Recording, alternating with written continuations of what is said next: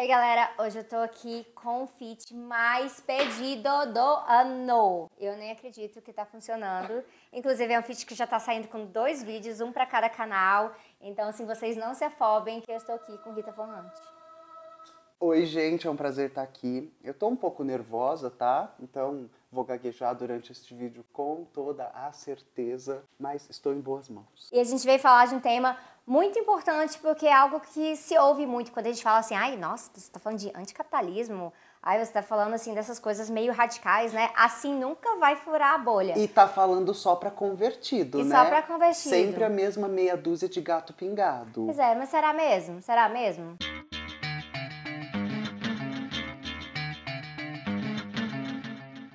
Tá bem na moda isso de ficar falando de bolha, bolha, furar bolha. Isso tem muito a ver com essa época de redes sociais. É, também tem a ver com o fato assim, de um monte de gente acabou saindo dos grupos da família, dos grupos de WhatsApp, esse uhum. rolê inteiro. O pessoal vai se fechando. E eu acho que é normal. Às vezes, para manter a sua saúde mental, muita gente se fecha um pouquinho de uma forma pessoal.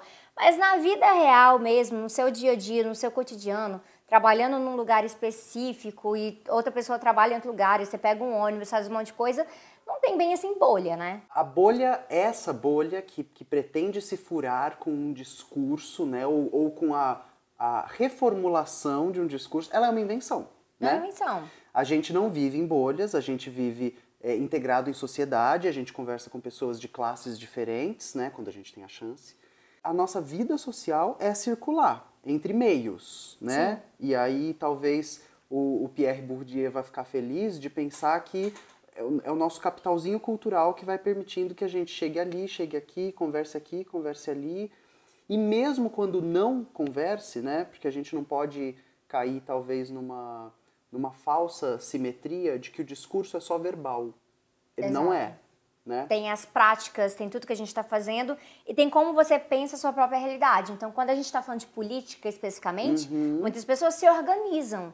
E quando elas estão organizadas, elas acabam acessando mais espaços. Isso não acontece da mesma forma. É, o jeito que eu falo no YouTube, o jeito que eu tô na minha casa e que eu tô na rua, no trabalho de base, é diferente.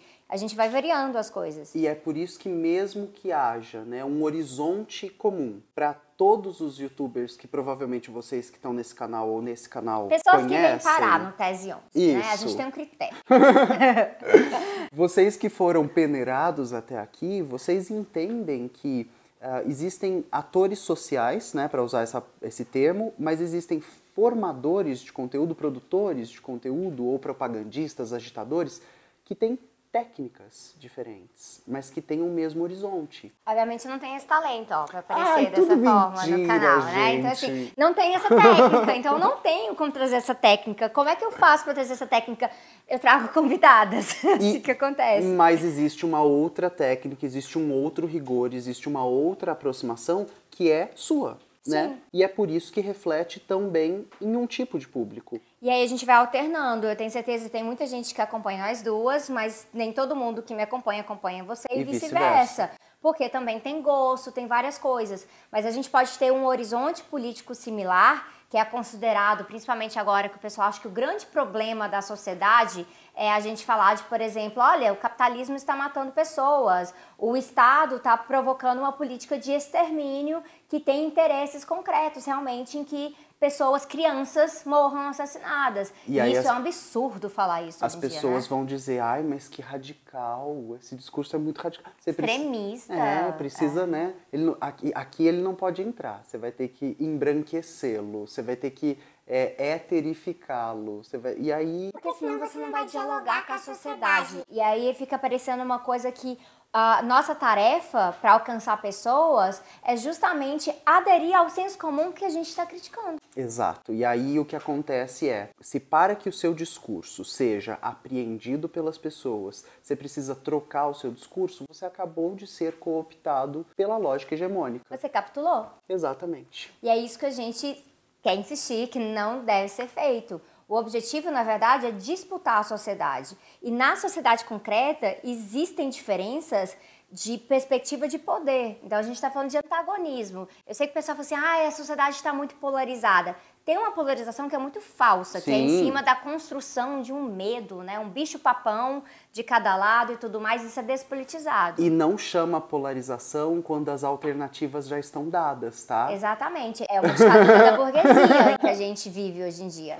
Então, já que a gente quer pautar algo diferente, a gente tem que voltar para os antagonismos. Isso. A exploração que ocorre diariamente, a opressão que ocorre diariamente, denunciar isso e principalmente tentar com que as pessoas vejam a necessidade de se organizarem, porque olha, não é seu youtuber favorito que vai fazer revolução. Exatamente. É, a, hum. gente, a gente precisa se destituir dessa lógica messiânica de que existe uma liderança no singular ou de que existe uma pessoa, um discurso. Somos educadoras. Sim. Estamos no YouTube, né? A única coisa que eu tenho certeza absoluta que a gente acredita é: se você seguir uma fonte, vai dar errado. Se você tem apenas uma fonte de leitura, uma fonte de pesquisa, você vai empobrecer seu raciocínio, seu pensamento, sua habilidade de articulação. É importante, talvez, focar no ponto de que a gente precisa se organizar, é importante que a gente entenda quanto dessa pressão de furar a bolha é só deslegitimar as nossas posturas políticas. É mais despolitização. Exatamente. Exatamente. Tem a ver com uma galera que chega com questões de teoria da ferradura, extrema esquerda e extrema direita é tudo a mesma coisa, e aí esquece que existem, assim, diferenças qualitativas bem importantes nesse rolê, como, Sim. por exemplo, defensores de genocídio, lutando contra o genocídio, coisas assim, né, básicas. Então a gente precisa pensar, né, teoria da ferradura. Então, Sim. aqui temos extrema direita, né? E a extrema direita quer, por exemplo, esterilização química de indivíduos. E aí a extrema esquerda, que está oposta a ela, não quer, né? Então, se temos dois extremos, deveriam achar, deveríamos achar um caminho do meio. Vamos esterilizar só algumas pessoas? Algumas pessoas. e esse é o mito da moderação. A gente está lidando com problemas de poder, então Sim. existe oposição concreta a ser feita. E ela não vai ser feita individualmente e ela não vai ser feita só na narrativa. Não é uma questão de disputa narrativa, é materialidade. Falar de materialismo histórico é isso. E o Engels traz, ó, materialismo histórico é sobre produção e reprodução da vida e tem várias mudanças que ocorrem, às vezes realmente individualmente. A gente não pode falar que quando uma pessoa está fazendo algo, aquilo tem zero efeito. Não. Isso não faz sentido algum. Inclusive, a gente vai falar disso lá no meu canal. Se você está acessando esse vídeo primeiro, depois você corre lá para ver Exatamente. no que, que essa discussão Dobradinha. vai se desenrolar. Dobradinha. Mas a partir disso, a gente vai vendo que ah, você pode ter várias dessas atitudes aqui e ali, elas uhum. vão ter um certo tipo de efeito, mas o maior efeito é o efeito organizado, porque o efeito organizado ele traz estratégia política, ele tem um peso que ele vai, né? Ele é catártico, ele vai uhum. juntando muita uhum. gente e aí, a partir disso, a gente pode bater na questão que é sistêmica. Exato. Não são, não são coisas isoladas, não são coisas individuais que vão realmente fazer uma diferença que vai ser perene, que vai durar bastante tempo e que vai afetar a maior parte da sociedade. E a gente precisa entender que a importância agora, nesse nosso momento histórico e político, é, da organização é que você não permita que os seus desejos sejam colonizados pela despolitização. Sim. Existe um processo fortíssimo é, em curso de despolitização da população, né? A gente já falou bastante disso nos vídeos, a gente já falou bastante, é, já fez bastante autocrítica sobre governos que ajudaram na despolitização ou que não fizeram nada contra ela. Mas agora organizar-se politicamente, fazer parte de um coletivo, de um partido com legenda ou sem legenda, união de bairro, né? É começar a entender que existe um, um, um ser social que é coletivo, existe um desejo que é coletivo e que não vai ser colonizado pela grande mídia, Sim. que não vai ser colonizado pela cátedra de uma específica universidade e que ali na massa, mas na massa positiva, na massa da Rosa Luxemburgo, Sim.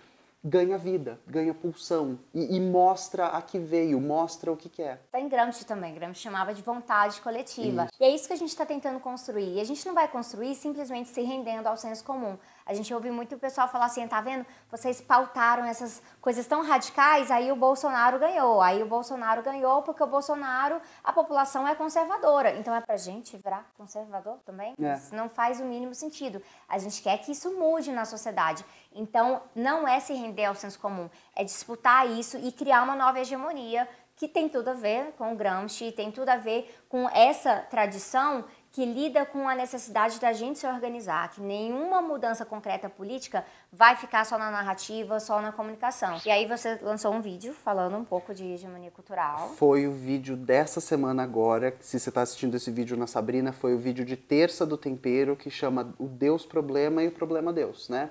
Em como a, a, a quase sempre a meta narrativa está atendendo um interesse.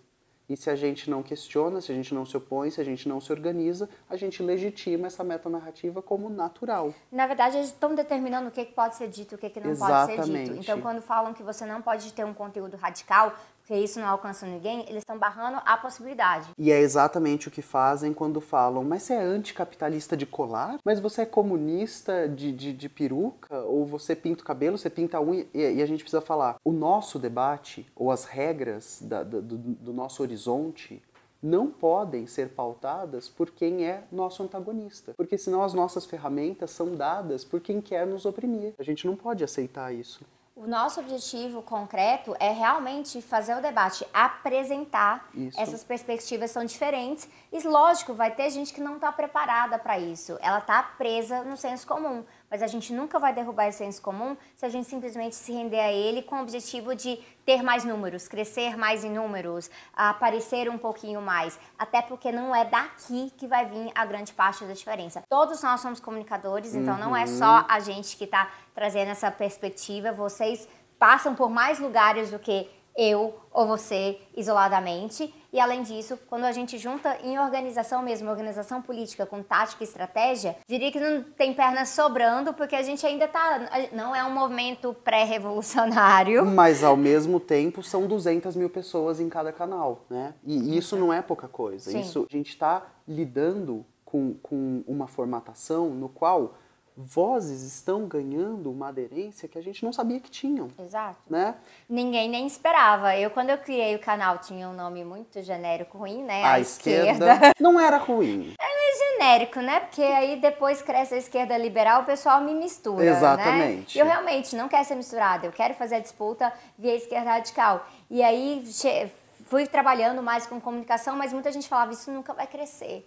Nunca vai crescer. E aí, agora, claro, a gente não está em milhões, mas mesmo se a gente tivesse milhões, isso não ia ser garantia de nada. Exatamente. O que vai dar a garantia de alguma coisa é essa ação coletiva vindo da maioria. Então, eu acho que talvez seja importante reforçar o seguinte ponto que a gente está discutindo e já discutiu. Na tentativa de fazer com que o seu discurso fure uma hipotética bolha, esse discurso passa por um processo quase higienista. Então, uh, pessoas da periferia vão higienizar o seu discurso, torná-lo mais semelhante ao da academia, mais semelhante ao do, ao do centro de poder. Pessoas negras vão embranquecer seu discurso, pessoas LGBT vão deixar ele menos afetado para que esse discurso encaixe num molde pré-estabelecido. O que a gente não pode cair na inocência de acreditar é que quem pré-estabeleceu o molde, pré-estabeleceu ele ao acaso. Não é. Há um interesse político muito concreto nisso e o nosso objetivo não é fazer o nosso discurso se encaixar nesse molde. É destruir, é destruir o molde. O molde. Destruir